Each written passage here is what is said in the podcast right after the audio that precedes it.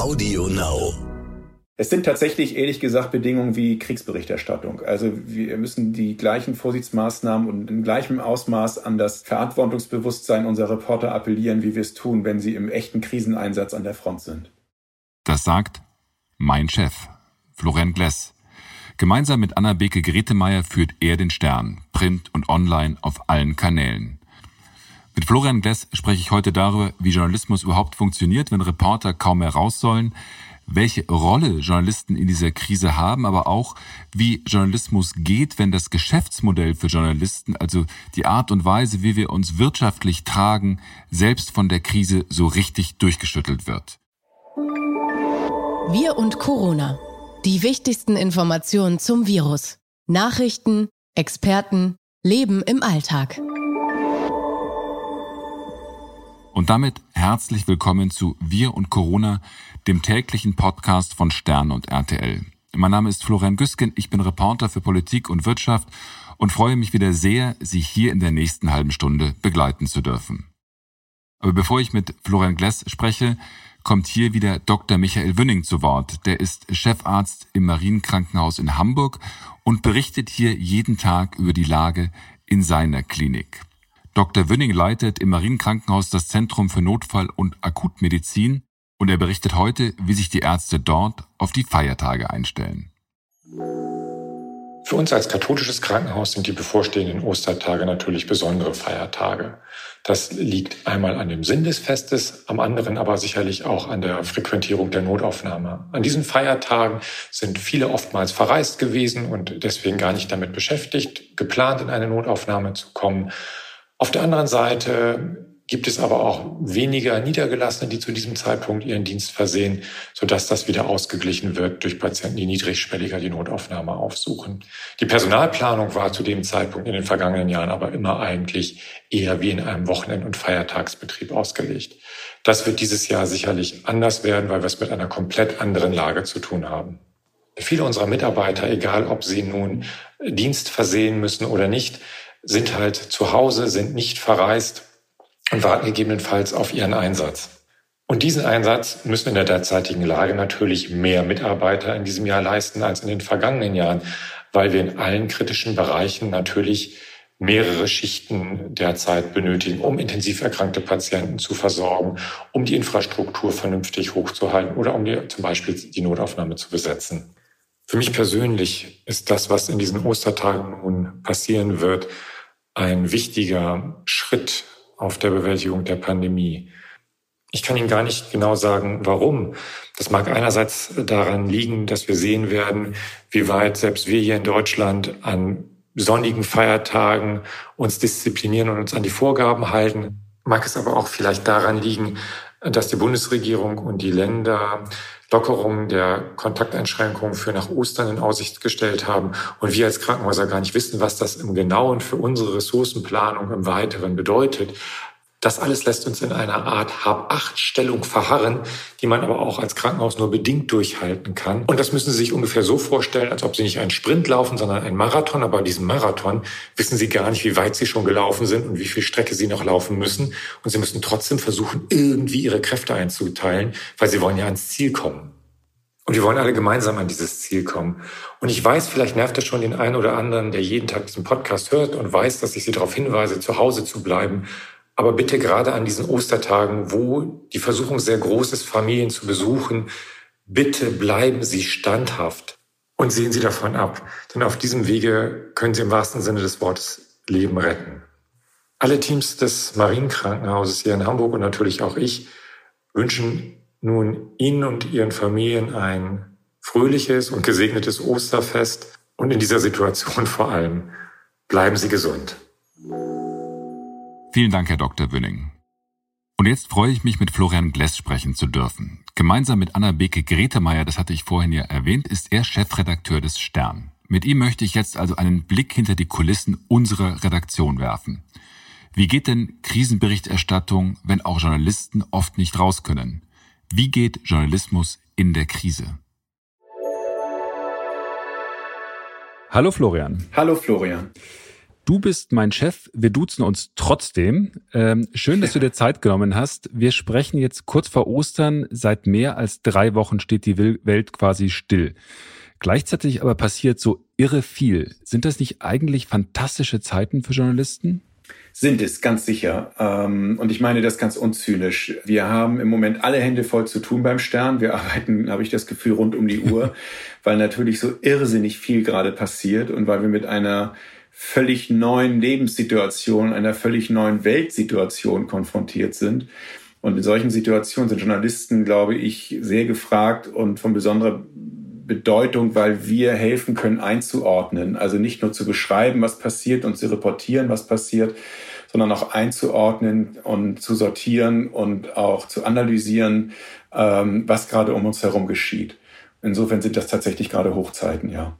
Ja, du sprichst gerade von Reportieren, aber gerade dieses Reportieren ist ja für uns momentan gerade gar nicht so einfach, weil wir sind es ja eigentlich auch als Reporter gewohnt, in solchen Situationen rauszugehen, ja. nah ran an die Menschen, an das Geschehen, aber genau das geht doch gerade nicht. Also wir können mit Skype oder Zoom und all dem versuchen, mit Leuten zu sprechen, aber das ist ja immer nur so eine vermittelte Nähe.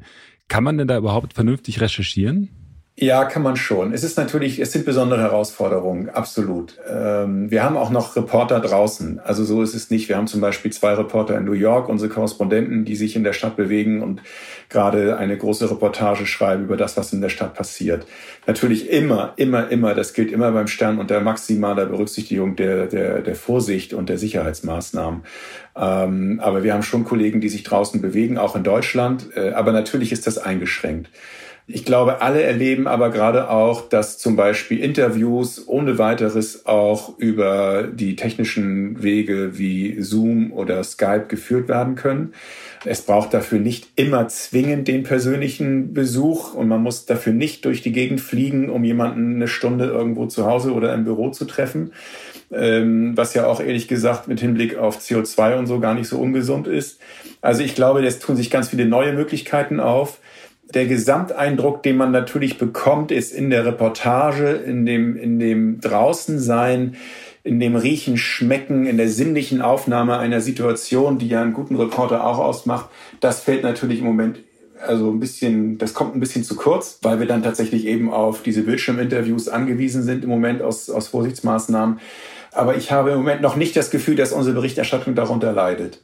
Wie läuft das dann beispielsweise in New York, wenn du jetzt davon berichtest, dass äh, zwei unserer Kollegen in New York jetzt eine Reportage machen? Was gelten denn da für spezielle Sicherheitsmaßnahmen? Das ist ja gerade ein Hotspot, äh, da passiert unheimlich viel. Das ist auch wirklich gefährlich, sich dazu, oder man kann sich da relativ leicht wahrscheinlich in, äh, infizieren. Was müssen da für bestimmte Sicherheitsmaßnahmen gewährleistet sein? Wie machen die das? Ja, die halten natürlich maximal Abstand und haben Masken auf. Das ist das, was wir im Moment tun können. Und ähm, wir versuchen gerade in ein Krankenhaus reinzukommen in New York. Da müssen wir schon verdammt vorsichtig sein.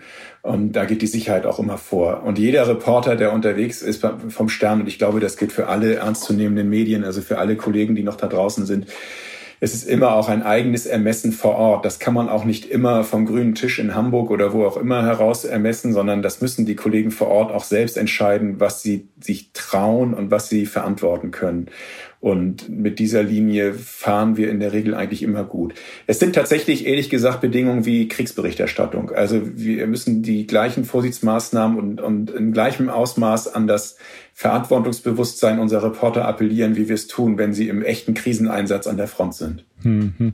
Wie ist denn das? Du sagst Kriegsberichterstattung, du bist der Chef. Das ist ja auch wahrscheinlich ein relativ komisches Gefühl, dann das von der, vom Küchentisch aus zu steuern. Oder wie machst du das? Es ist kein Küchentisch, es ist ein kleiner alter Schreibtisch in einem kleinen äh, Arbeitsgästezimmer. Vor mir sind zwei große Bildschirme und das ist irgendwie surreal tatsächlich.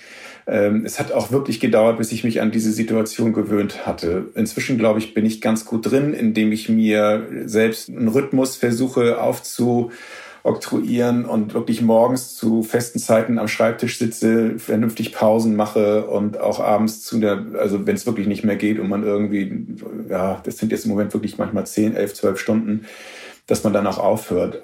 Das Chefsein, ja Gott, das Chefsein, also äh, Die Kommunikation mit der Redaktion, finde ich, läuft erstaunlich gut. Also wir arbeiten über Teams. Das ist ja so ein Kommunikationsprogramm, eine Plattform, über die wir kommunizieren können, über Video und auch über Chat und auch natürlich mailen wir noch und wir schreiben uns WhatsApps. Also man ist auf allen Kanälen zugange. Und das macht eben auch das Arbeiten gerade so intensiv im Homeoffice, dass man den ganzen Tag am Kommunizieren ist. Das ist wichtiger denn je und auch intensiver sogar, als wenn man irgendwie durchs Gebäude läuft und durch die Redaktion geht weil man ähm, diese Kommunikation jetzt aktiver pflegen muss. Es ergeben sich eben keine Situationen, sondern man muss die Situation immer herstellen. Ist denn der Anspruch an dich dann nicht auch viel größer, dass die Leute sagen, Mensch, also eine WhatsApp an den Chef ist schneller geschrieben, als den Chef mal im Büro mal kurz anzurufen, weil da dann Termine sind und Terminkalender und so? Ja, das ehrlich gesagt, das, also das muss ich sagen, ist eine positive Folge. Tatsächlich kriegen wir, Anna Beke, Grete Meyer und ich, wir machen das ja zusammen, wir kriegen Mails, wir kriegen WhatsApps, ähm, von Kollegen, die wir sonst so gar nicht unbedingt wahrnehmen. Das finde ich ganz toll. Ich würde mir das ja ja umgekehrt mehr wünschen, dass wenn wir im normalen Redaktionsalltag sind, dass die Leute sich auch mal trauen, einfach mal reinzukommen und vorbeizuschauen und nicht immer irgendwie um Termin zu fragen. Also ich glaube, wir handeln das eh so, dass wir da eigentlich ganz, ganz transparent und anfassbar sein wollen, weil ich das wichtig finde. Ich glaube, dass moderne Führung mit Vorzimmer und Termin machen gar nicht mehr so richtig funktioniert. Insofern werden da gerade eher Grenzen eingerissen und das begrüße ich. Das finde ich ganz mhm. gut. Aber beim Stern gibt es ja was, Entschuldigung, was, was, ich, was ich wichtig finde tatsächlich ist die Fürsorge in dieser Situation. Also ich glaube, dieses Homeoffice und der Stern wird ja im Moment zu 100 Prozent im Homeoffice produziert. Das muss man sich vorstellen. Also die 200 Kollegen, wenn wir die Print- und die Digitalkollegen zusammenzählen, bummelig 200 Kollegen sitzen jetzt wirklich zu Hause in den Wohnungen und das sind, glaube ich, wirklich auch harte Bedingungen zum Teil. Also wenn ich an Alleinerziehende denke, wenn ich überhaupt an die Situation mit kleinen Kindern denke, ich weiß, du selbst bist ja auch in der ähnlichen Situation. Ähm, das Kind ist gerade draußen, das, das, ist ganz gut. Ich habe ungefähr ja, 45 Minuten Zeit, bis es wiederkommt. Aber ich glaube, dass wir als Führungskräfte das wirklich im Blick haben müssen, dass diese Bedingungen, unter denen unsere Kollegen jetzt arbeiten, Kolleginnen und Kollegen jetzt arbeiten, dass wir das berücksichtigen müssen und auch wertschätzen müssen und dass wir auch ermahnen müssen, auch mal äh, offline zu sein, dass wir den Kollegen auch sagen, nehmt euch Auszeiten, priorisiert selbstständig und verantwortungsvoll. Das heißt, sagt auch Nein zu Dingen, die jetzt einfach dann nicht gehen. Ja, wir, uns ist völlig bewusst, dass wir im Moment nicht das abfordern können, was wir abfordern können, wenn Leute acht, neun, zehn Stunden in der Redaktion sind. Mhm. mhm. Beim Stern gibt es ja auch zwei große Konferenzen in jeder Woche, also bei denen sich die ganze Redaktion trifft. Das ist Dienstags und Donnerstag. Da sind dann 30, 40, 50 Leute. Äh, momentan geschieht das alles online, aber geht das, dass man also ernsthaft richtig zu 50 dann diskutiert online? Äh, es sind ja sogar jetzt in den Online-Konferenzen 80, 90, manchmal 100 Leute da, weil ähm, offensichtlich auch jetzt die Motivation eine ganz andere ist. Und natürlich, ja, die haben auch natürlich jetzt ein bisschen mehr Zeit, weil sie zu Hause sitzen und klinken sich dann in die Konferenz ein. Es sind ja sonst auch immer viele unterwegs. Und das ist ein Lernprozess, würde ich sagen. Also nach den ersten großen Konferenzen waren wir ein wenig entsetzt und dachten, boah, das geht irgendwie gar nicht, weil ähm, einfach keine, ich nenne das immer Funkdisziplin, keine Funkdisziplin gehalten wurde, weil einfach alle durcheinander geredet haben und jeder wollte noch mal ein Lebenszeichen geben. Das äh, hat sich gegeben und äh, vielleicht stimmst du mir zu. Äh, heute ist Donnerstag, die Konferenz am Dienstag, die große, die wir hatten. Das fand ich ganz erstaunlich. Da ergab sich durchaus inhaltliche Diskussion. Wir haben es wirklich hinbekommen, obwohl da, glaube ich, 80, 90 Leute im Peak äh, in der Runde waren, Themen zu entwickeln und über Themen zu sprechen. Das fand ich toll wir alle müssen lernen im Moment und wir alle tun das auch. Es ist eine völlig neue Situation und wir grooven uns da so allmählich rein. Aber sag mal, lässt sich das nach dieser, nach dieser Krise, äh, vorausgesetzt, die geht demnächst jetzt mal zu Ende, lässt sich das überhaupt zurückdrehen? Denn dieses Prinzip Homeoffice ist doch eigentlich momentan eine komplette Revolution. Man arbeitet von zu Hause aus, man arbeitet so, wie es gerade auch passt. Äh, ist das, wird das nicht dauerhaft was verändern, auch in so einem Redaktionsalltag? Was, was schätzt du da?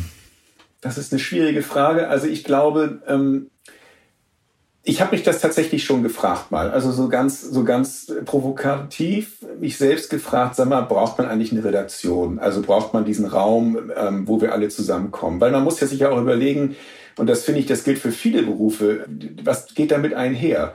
Ähm, eine irrsinnige Logistik, ja, ein irrsinniges Verkehrsaufkommen, ein Pendeln etc. pp. Und ich bin aber für mich zu dem Schluss gekommen, es geht nicht ohne. Also ich glaube, wir werden nicht dauerhaft den Stern aus einem Homeoffice heraus machen können weil es extrem mühsam ist. Naja, du hast ja auch Kommunikationssachen, wo du sagst, du musst wirklich mit Leuten ja. äh, gegenüber sein, du musst Wollte streiten können, du musst jemanden auch da, tatsächlich mal vielleicht auch Mittagessen ja, gehen können. Absolut. Das Quatschen auf dem Flur ist einfach enorm wichtig. Henry Nann hat das ja gesagt, das Heft entsteht auf dem Flur und eine der großen Weisheiten, ähm, der ich 100% zustimmen würde. Auch da würde ich mir übrigens durchaus immer noch mehr Kommunikation wünschen und noch mehr Gequatsche. Es kann gar nicht genug Gerede sein in einer Redaktion. Es muss surren und wie in einem Bienenstock und da müssen die Themen entwickelt werden. Ähm, das ist natürlich im Moment extrem schwer. Man bleibt in keinem Türrahmen stehen und quatscht mal irgendwo einfach in ein Büro rein. Äh, man trifft sich nicht auf dem Flur, man trifft sich nicht auf dem Kaffee, man trifft sich nicht äh, zum Essen mittags.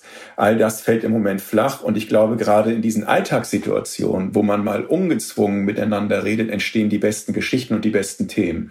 Und das ist etwas, was ich ganz, ganz wichtig finde, gerade für den Stern weil wir ja immer wieder versuchen, wirklich das Leben abzubilden und auch den Alltag unserer Leser immer wieder zu erfassen und nicht nur die Nachrichtenlage wieder zu kauen. Diese, diese Themen entstehen im Gespräch und dafür braucht es eine Redaktion. Also ähm, da muss sich, glaube ich, keiner Sorgen machen, dass wir dauerhaft im Homeoffice bleiben und nicht mehr in unser Redaktionsgebäude am Hamburger Hafen zurückziehen. Mhm. Du und Anna, ihr beide, ihr verantwortet ja auch Print und Online, also beides. Was spielst du da eigentlich in der Krise wo? Wann sagst du, also Leute, das muss jetzt online veröffentlicht werden und das nehmen wir fürs Heft? Wo ziehst du da die Grenze? Wo setzt du da die Schwerpunkte? Wir veröffentlichen tatsächlich alles online im Moment. Und wir versuchen, das ist so ein bisschen ein Ressourcenthema, hat auch wieder mit Homeoffice zu tun, aber wir versuchen eigentlich alles, was auch fürs Heft fertig produziert ist, online zu stellen. Weil wir merken, dass äh, der Bedarf enorm ist wir haben irrsinnige Zahlen gerade. Ähm, wir haben All-Time-Highs auf unseren digitalen Kanälen. Und auch unser Paid-Angebot. Wir haben ja auf stern.de äh, ein, eine Bezahlschranke für bestimmte redaktionelle Inhalte. Das läuft auch sehr, sehr gut. Also auch da äh, reißen wir gerade alle Rekorde. Und das zeigt uns, dass der Bedarf da ist, wirklich auch schnelle Informationen zu kriegen. Deswegen ist es wichtig, dass wir da einfach liefern. Ähm, das Heft, das einmal in der Woche erscheint, ist das hintergründigere Medium im Moment, würde ich sagen, das analytischere Medium, das einordnet, das auch nochmal eher Fragen stellt, als Fragen beantwortet. Wir denken zum Beispiel gerade über einen äh, Titel nach, ob das Leben eigentlich so erstrebenswert war, dass wir vorher gelebt haben, ob wir das eigentlich wirklich so auch zurückhaben wollen. Also wo wir, wo wir sozusagen immer auch schon ein bisschen den Blick nach vorne weiter richten. Die aktuelle Titelgeschichte des Heftes, das heute an den Kiosk gekommen ist, widmet sich der Immunität. Also was können die Menschen uns geben, die jetzt immun sind gegen Corona, die Corona, die die Krankheit schon gehabt haben. Das sind so Geschichten, die dann im Heft sehr gut laufen. Das heißt, das Hintergründige dort und das Aktuelle, die schnelle Information digital, aber auch alles andere digital raus. Hm. Die Berichterstattung ändert sich ja auch von den Schwerpunkten. Zuerst ging es darum, dieses Virus überhaupt zu verstehen. Mittlerweile gibt es viele andere Schwerpunkte. Also was passiert mit der Wirtschaft, was passiert mit den Jobs, was für soziale und psychosoziale Folgen hat diese Krise auch oder was passiert mit Europa. Was sind die Fragen, die dich denn gerade am meisten beschäftigen? Mich interessiert am meisten die Frage im Moment, ähm, was passiert gerade mit unserer Gesellschaft? Was entdecken wir vielleicht gerade wieder in der Gesellschaft durch, durch den Stillstand. Ähm, da habe ich äh, erstaunliche Beobachtungen gemacht in meinem eigenen Alltag. Ich entdecke eine neue Freundlichkeit zwischen den Menschen auf der Straße, wenn man sich begegnet oder auch jetzt im, im äh, Supermarkt, ähm, an der Kasse oder so. Man ist ganz anders im Gespräch mit den Menschen, auch hier im Haus mit den Nachbarn. Man ist ganz anders im Kontakt. Man begegnet sich anders. Ich höre von Freunden und Bekannten, die ihr Familienleben, und das meine ich auch total ähm, unzynisch, wiederentdecken. Also die jetzt die Zeit zu Hause abends nutzen, nicht mehr im Büro zu sitzen, sondern mit den Kindern zusammen zu essen, auch mit den Kindern nochmal vielleicht ein Spiel zu spielen.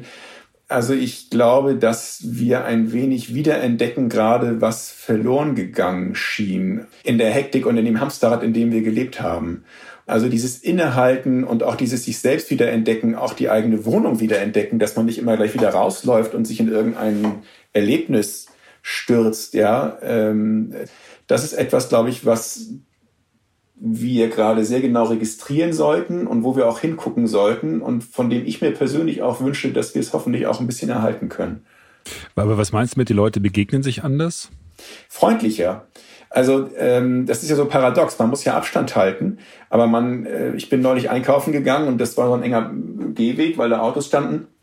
Und es kam mir jemand entgegen und wir tänzelten so ein bisschen absurd umeinander herum und lächelten uns aber dabei zu und sagten, ja, schon irgendwie gerade verrückt, oder? Also wildfremder Mensch. Aber man kommt irgendwie ins Gespräch und man wünscht sich alles Gute, bleiben Sie gesund, passen Sie auf sich auf. Ähm, natürlich, das ist eine, eine Oberflächlichkeit, man wird ja nicht sofort bester Freund mit dem, aber äh, für die, die das hören, die nicht aus Hamburg kommen, diese Freundlichkeit auf den Straßen Hamburgs beobachte ich mit großer Freude und Genugtuung. Das ist nicht selbstverständlich für Hamburg. Ah, das ist gut. Vielleicht ist es auch in München, wo die Grandler ja herrschen, dann auch ein Zeichen, ja. dass sich da die Leute etwas freundlicher begegnen. Das wäre ja tatsächlich ein Durchbruch. Aber naja, ich meine, dass die Menschen abends auch auf dem Balkon stehen und klatschen. Hier in Hamburg jeden Abend um 21 Uhr. Ähm, hier wird Musik gemacht, die spielen Instrumente auf dem Balkon. Ja, irgendjemand liest hier abends immer in seine Posaune. Also, und dann wird gejubelt und geklatscht. Und das ist irgendwie ein ganz merkwürdiges Gefühl von, oder ein, ja, merkwürdiges meine ich positiv, Gefühl von Gemeinschaft da. Weil wir alle gerade in dieser Situation sind, weil wir das alle gerade teilen. Und das ist etwas sehr Verbindendes. Bei aller Trennung, die stattfindet und bei allem Abstand halten, wir sind im Moment so verbunden wie selten. Und das gehört zu den vielen Paradoxien, die wir gerade erleben. Jetzt muss ich dann aber dann doch noch vielleicht eine spalterische Frage stellen. Und zwar, ähm, gerade steht ja auch wahnsinnig viel auf dem Spiel. Also auch wenn wir momentan versuchen, zusammenzuhalten. Es geht um die Gesundheit vieler Menschen. Aber wie siehst du da eigentlich unseren Job auch als journalistische Kritiker, also an Regierung und Experten? Wie viel Kritik ist da eigentlich angebracht und auch notwendig? Ich finde die Frage überhaupt nicht spalterisch. Äh, das ist eine total berechtigte Frage. Ich glaube, wir machen unseren Job wie immer. Wir sind natürlich kritisch und ich glaube, wir sind uns vielleicht sogar im Moment noch etwas mehr unserer journalistischen Verantwortung bewusst, denn es sind einfach besondere Zeiten. Wir hatten gestern, vielleicht ist das ein Beispiel, das illustriert das vielleicht ganz gut, auf der Website die Meldung, dass Peter Hane jetzt fordert, die Kirchen zu öffnen über Ostern. Ich halte das für unverantwortlich, eine solche Forderung. Für unverantwortlich, ja. Und da kann ich mich richtig aufregen drüber. Äh, ich habe mich auch tatsächlich geärgert, dass wir das so völlig unkommentiert auf der Seite hatten, weil ich finde, wenn wir sowas rausblasen, also wenn ein prominenter Mensch einen solchen Blödsinn rausbläst, dann sollten wir als Journalisten sofort das einordnen und einsortieren. Und dann muss der Leser sofort auch die Information bekommen, Vorsicht, Vorsicht, der mag das ja gerade fordern, aber es wäre unverantwortlich, das jetzt zu tun, weil. Und die Gründe muss ich hier, glaube ich, alle nicht aufzählen, die sind bekannt. Das heißt, dass die, die Haltung, die wir haben im Moment innerlich, ist, die Leute wirklich aufzufordern, auch äh, zu Hause zu bleiben, den Abstand zu halten, noch nicht die Lockerung irgendwie zuzulassen äh, im Alltag, auch wenn das noch so schwer fällt bei dem tollen Wetter. Also ich glaube, ähm, wir haben als Journalisten auch die Verantwortung, mit dazu beizutragen, dass es gut funktioniert. Aber natürlich sind wir dabei nicht unkritisch. Und was zum Beispiel im Moment passiert in Sachen Datenschutz, was im Moment passiert in Sachen Grundrechte, ähm, das sind natürlich Diskussionen, die geführt werden müssen wo ich aber auch der Meinung bin, dass wir uns genau angucken müssen, wann wir sie führen. Ich bin im Moment ganz froh, dass sich die Politik und die Regierungsspitze um die Themen kümmert, die anstehen und nicht mit und pragmatisch handelt, ja, und nicht mit ähm, ja doch auch theoretischen Diskussionen, die aber wichtig sind, ja, beschäftigt ist. Also lasst uns diese Diskussion führen, wenn sich das alles ein bisschen beruhigt hat und äh, dann aber auch mit Werf. Mhm. Verspürst du denn in dieser Situation sowas wie eine Beißhemmung? Nein. Nein, eine Beißhemmung, also das, äh, nee, das Wort habe ich, glaube ich, schon aus meinem Wortschatz gestrichen. Äh, nein, wirklich nicht. Also äh, wir gucken uns alles so an wie immer. Wir sind immer, also wie gesagt, der kritische Journalismus, der läuft ganz normal weiter beim Stern. Wir diskutieren mehr. Und das ist aber auch toll. Also wir diskutieren mehr über unsere Berichterstattung und wir sind uns sehr, sehr bewusst und achten darauf, dass wir kein dummes Zeug verbreiten. Und äh, wir prüfen unsere Fakten nach wie vor. Wir haben eine große Dokumentationsabteilung, die äh, die Tatsachen checkt, die wir veröffentlichen. Das heißt, die Leute können mit großer Sicherheit davon ausgehen, dass das, was sie unter der Marke Stern lesen und wahrnehmen, auch stimmt. Das wäre jetzt meine nächste Frage gewesen. Es ist ja gerade viel von Fake News die Rede und auch gezielter Falschinformation, die ja zum Teil auch ja. angeblich staatlich gesteuert sein soll. Wie ja. sichert der Stern sich denn da ab, dass wir da nicht Fake News oder gezielte Falschinformationen auf den Leim gehen?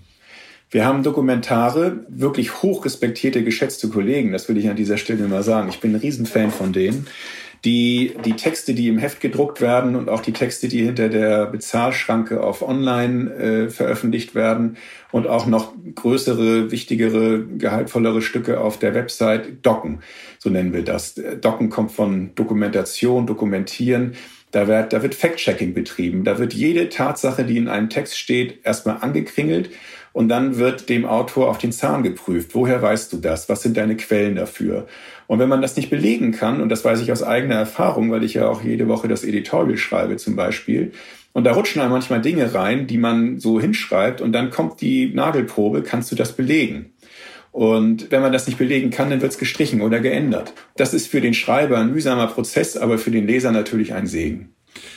Du hast ja vorhin schon gesagt, dass momentan die Nachfrage nach dem, was da produziert wird, also nach den äh, Stücken, nach den journalistischen Stücken, eigentlich super groß ist. Gleichzeitig ist es ja kein Geheimnis, dass wir uns als Medien in einer ziemlichen widersprüchlichen Lage befinden. Denn äh, ja. die Süddeutsche hat jetzt einen Artikel gerade überschrieben mit einer Branche zwischen Rekordzahlen und Kurzarbeit. Denn einerseits sind wir da gefragt wie nie, andererseits bricht unser Geschäftsmodell eigentlich zusammen. Denn Werbekunden ziehen sich zurück und viele Regionalzeitungen, Spiegel, Zeit erwägen Kurzarbeit. Die Funke Mediengruppe hat sie auch schon beantragt. Wie ist denn die Lage beim Stern momentan? Wir haben diese Diskussion auch geführt und der Verlag Gruner und Jahr geht in Teil in Kurzarbeit. Das ist der Verlag, in dem der Stern erscheint. Die Sternredaktion geht in den Monaten April und Mai nicht in Kurzarbeit. Das war eine lange Diskussion, die wir geführt haben und die wir sehr ernsthaft geführt haben weil wir natürlich auch in Solidarität mit dem Verlag sind und wir spüren das auch. Ähm, man muss wissen, dass ja das Geschäftsmodell von Journalismus, der nicht öffentlich-rechtlich ist, also der nicht über Gebühren finanziert wird, auf zwei Säulen basiert. Das ist einmal das Vertriebsgeschäft, also das, was die Menschen bezahlen dafür, dass sie ähm, Inhalte wahrnehmen, entweder digital oder indem sie Hefte kaufen. Ähm, und das andere Geschäftsmodell ist äh, das Anzeigengeschäft, dass Menschen bei uns, dass Firmen bei uns Anzeigen schalten, die wir drucken oder veröffentlichen online. Dieses Zweitere kriegt gerade einen heftigen Schlag. Die Konzerne und Unternehmen und Agenturen stornieren in Masse Anzeigen. Klar, weil natürlich äh, Marketing-Etats immer das sind, was man als erstes anfassen kann. Das sozusagen merkt man unmittelbar äh, am wenigsten, aber man hat sofort, man hat sofort einen Effekt. Und äh, wir spüren, dass überall die Marketing-Etats eingefroren werden und entsprechend die Anzeigen gecancelt werden. Ähm, das trifft auch den Stern. Das ist ernst zu nehmen. Und das ist auch wirklich gerade für kleinere Verlage, für Regionalzeitungen, für Lokalzeitungen auch echt bedrohlich. Und ähm, das ist ein riesen, riesen Thema. Da mache ich mir viele Gedanken drüber, weil wenn da jetzt tatsächlich ein Lokalzeitungs- und Regionalzeitungssterben losgehen sollte, dann hat das auch Folgen für unsere Demokratie. Aber das ist natürlich auch eine Diskussion, die wir ja schon lange führen. Ähm, wie viel ist guter Journalismus unserer Gesellschaft wert? Und guter Journalismus kostet Geld. Wahrhaftiger Journalismus, vernünftige Recherche braucht Zeit und kostet damit Geld. Ähm, das braucht auch Leute. Ich habe eben gerade das, den Dokumentationsprozess beim Stern beschrieben. Das sind Kollegen, die sind hochgradig toll ausgebildet, die kosten Geld. Wie sollen wir das finanzieren, wenn wir die Anzeigen nicht mehr reinkriegen? Das müssen wir uns genau angucken, das müssen wir im Blick behalten. Und das ist eine Diskussion, die wir gesamtgesellschaftlich führen müssen. Es gibt da ja auch viele Modelle inzwischen mit Stiftungen, die journalistische Projekte finanzieren. Das ist noch nicht zu Ende, die Diskussion. Ähm, die Krise zeigt aber jetzt, dass da eine Beschleunigung reinkommt. Und ähm, wir werden sehen, ob es, wenn es dann irgendwann zu Ende ist, ob die Anzeigen dann wiederkommen werden und uns dann wieder helfen werden, unseren Job zu machen. Was den Stern angeht, kann ich sagen, wir sind da noch in einer relativ, ja, wie soll ich sagen, wir nehmen, also wir spüren das durchaus auch. Und es ist alleine eine Frage von Zeit. Also im Moment kriegen wir das noch hin, aber wenn das jetzt tatsächlich äh, lange anhalten sollte, dann würde auch ein so großer Dampfer wie der Stern das echt zu spüren bekommen ernsthaft zu spüren zu bekommen. Also ihr habt jetzt gesagt, Kurzarbeit erstmal nicht, aber auch nicht ausgeschlossen, richtig? Ja, das ist so. Es ist ja nicht nur so, dass die Werbeeinnahmen wegbrechen, sondern selbst das Konferenz- und Tagungs Tagungsgeschäft geht äh, Verlagen und auch Zeitschriften flöten. Ja. Der Stern hatte für Ende April eine große Veranstaltung geplant, den Tag der Wahrheit. Der ist jetzt freilich auch abgesagt. Welche Rolle spielt denn das Konferenzgeschäft da wirtschaftlich und wie geht's da weiter? Also der Tag der Wahrheit ist für uns noch nicht abgesagt. Wir haben ihn verschoben auf den September, weil wir ja noch guter Dinge und voller Hoffnung sind. Ähm, mal gucken, ehrlich gesagt, mal gucken. Für den Stern spielt dieses Konferenzgeschäft noch nicht eine so große Rolle, dass wir da jetzt äh, massiv getroffen würden. Der Tag des Journalismus ist auch für uns eher ein Tag der offenen Tür, wo wir in Kontakt kommen wollen mit unseren Lesern und wo wir in unmittelbaren Austausch mit den Menschen kommen wollen, für die wir das ja alles machen. Das hätte in diesem Jahr zum dritten Mal stattgefunden. Ich hoffe dann nach wie vor, dass das im September jetzt sein wird. Und die ersten beiden Male waren großartig. Das waren ganz, ganz tolle Tage. Das sehen wir gar nicht so sehr als Geschäftsmodell. Andere Verlage, äh, andere Marken äh, haben da ein richtiges Standbein aufgebaut, machen regelmäßig Konferenzen, Tagungen, Podiumsdiskussionen, die offensichtlich dort auch für ganz gutes Geschäft sorgen weil die fröhlich Geld nehmen, ähm, also wirklich Hunderte von Euro Eintrittsgeld nehmen, Teilnahmegebühren nehmen für so Kongresse etc. Das fällt jetzt alles flach. Und wir wissen durchaus von äh, Marken, die jetzt dadurch ernsthaft in Bedrohung kommen, weil dieses Geschäft gerade wegbricht. Mhm. Wie siehst du das denn? Also es heißt ja, jede Generation hat ihre Krise. Ist die Corona-Krise möglicherweise die Krise unserer Generation äh, und damit die Geschichte auch oder die Geschichte unseres beruflichen Lebens? Quasi der journalistische Coup unseres Lebens? Naja, also ich hoffe ja, dass du und ich, dass wir noch ein paar Jahrzehnte vor uns haben. Deswegen, ich weiß nicht, was da noch so kommen mag. Aber bis jetzt, also ich bin Jahrgang 68, ist es das, das Ereignis überhaupt, ja.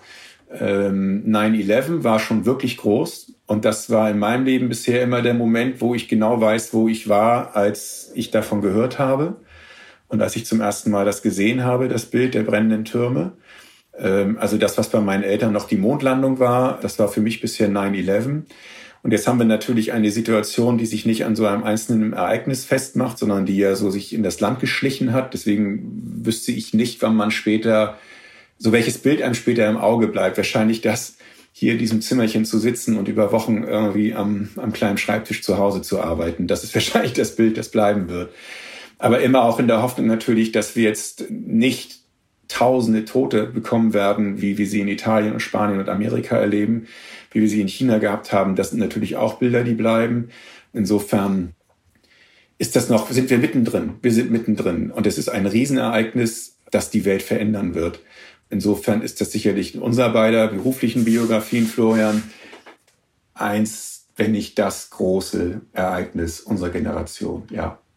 Ja. Ja, das glaube ich auch. Zwischen, zwischen Wäsche und Weltlage. Ja die, genau. das riesengroße Ereignis. ja. Äh, ja, vielen Dank dir für die Zeit, die du hier nochmal ähm, aufgebracht hast, für das Gespräch. Ich glaube, das war sehr instruktiv für alle, die, oder ich hoffe, dass es war sehr instruktiv für alle, die zuhören. Äh, wünsche dir jetzt trotz allem ein paar Tage, schöne Tage an Ostern. Ja, das wünsche ich auch allen, die zuhören. Und freue mich dann, wenn wir uns irgendwann mal wieder auch in der Redaktion sehen. Dann gehen wir mal einen Kaffee trinken, mindestens. ja, mindestens einen Kaffee. Mach's gut, schöne Ostern. Tschüss.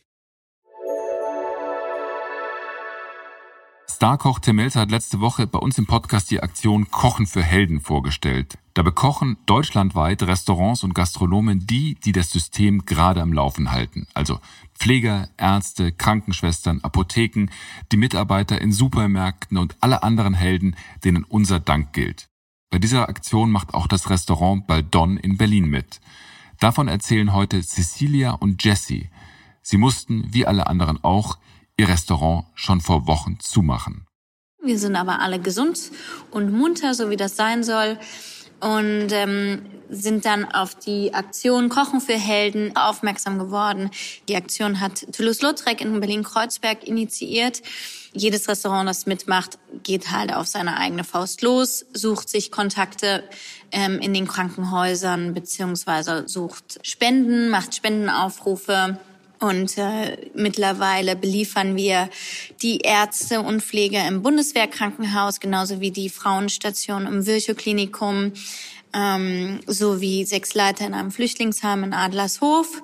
Jetzt kommen noch ein paar Krebspatienten tatsächlich dazu ähm, mit zehn Lunchpaketen.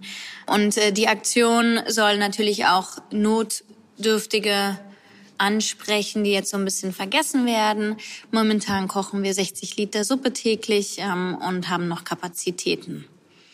Also hier ist Jessie, äh, die Partnerin, Geschäftspartnerin von Cecilia. Also man merkt, dass äh, die Resonanz riesengroß ist und ähm, wir sind alle total begeistert von der Solidarität. Wir bekommen wirklich super viele Spenden, brauchen zukünftig auf jeden Fall mehr Lebensmittelspenden, um das Ganze aufrechtzuerhalten und jetzt auch neu, wir wollen auf jeden Fall noch größer werden. Das heißt, äh, neben den ganzen Geldspenden brauchen wir Sachspenden bzw. Essenspenden und ähm, können dann gemeinsam auf jeden Fall mehrere Portionen in der, am Tag kochen. Und äh, genau, freuen uns natürlich, wenn das ganze Projekt auch ähm, weiterhin so gut die Runde macht. Vielen Dank, Cecilia und Jessie. So, und damit kommen wir zum Schluss unserer letzten Ausgabe vor Ostern. Ich darf Sie noch darauf hinweisen, dass Sie morgen hier ein Oster-Special hören. Ich freue mich, mit Theresa Brückner sprechen zu dürfen. In Berlin ist sie Pfarrerin und zwar ganz offiziell mit einer Stelle für Kirche im digitalen Raum. Sie predigt über YouTube, liest Bibelverse auf Instagram und ist überhaupt sehr viel online. Mit Theresa Brückner spreche ich darüber, wie Seelsorge geht, wenn man sich physisch überhaupt nicht begegnen darf und darüber, was sie an Ostern so besonders findet, gerade in dieser Krise. Vielleicht haben Sie auch Lust, morgen ein bisschen reinzuhören. Ich würde mich freuen. In jedem Fall wünsche ich Ihnen ruhige, schöne und vor allem Corona-freie Feiertage. In diesem Sinn, einen schönen Abend. Wir und Corona. Die wichtigsten Informationen zum Virus. Nachrichten, Experten, Leben im Alltag.